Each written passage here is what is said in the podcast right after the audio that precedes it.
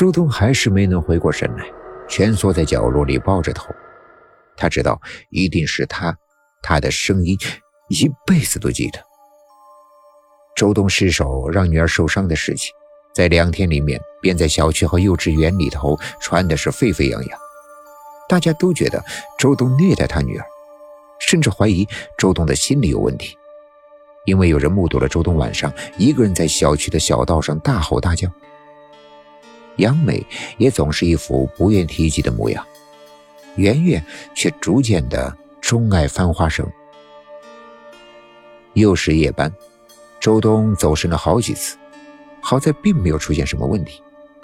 最后一趟的时候，上来一个背着小书包的女孩，身后并没有什么大人跟随。周东有些不放心的往后看了看，小女孩很安静的。坐在座位上，等到红灯之际，周东抬起眼，从镜子里看到了女孩手中在把玩着什么。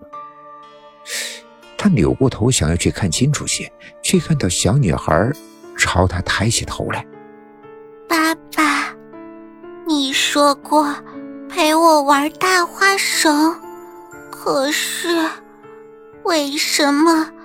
要套在乔乔的脖子上，说着举起套在手上的花绳。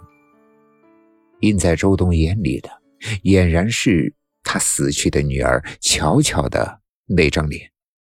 他嘶吼着让女孩下车，走开，不要来找我呀！爸爸，对不起，对不起，别找我，别找我。后面的车辆不停的鸣笛。直到交警过来，周东才清醒过来。女孩依然是上车的那一个，安静的坐在座位上，手里拿着的是只千纸鹤。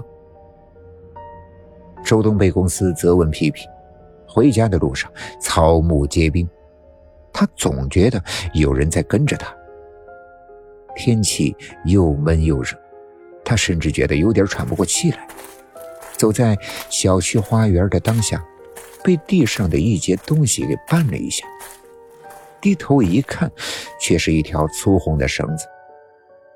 慢慢的，绳子绕成了一个圈而里面渐渐的露出了一团黑色的头发。周东也不知道是被吓的还是热的，全身都湿透了，赶忙哆哆嗦嗦的奔回家。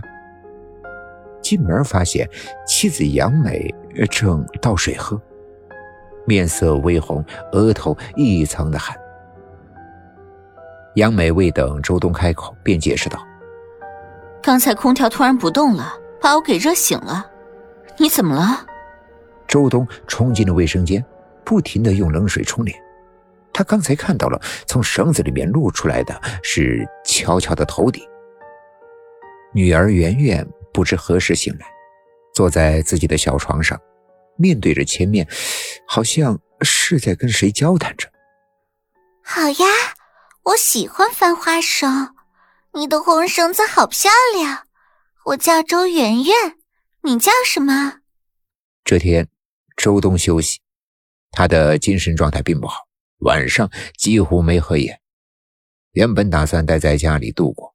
可杨美说，她的二伯来看他们，人已经到了火车站，她暂时脱不开身，让周东去接一下。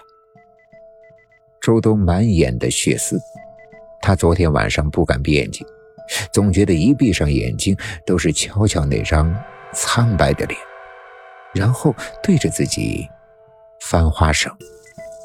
他甚至能够听到周围都是乔乔念的那首歌谣。小姑娘，翻花绳，手指细长。车子开上了高速，这时段车辆十分的通畅，甚至是很少。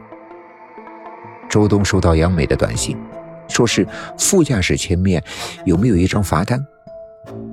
周东不太乐意的打开了车前的小柜子，罚单他没有看到，入目的。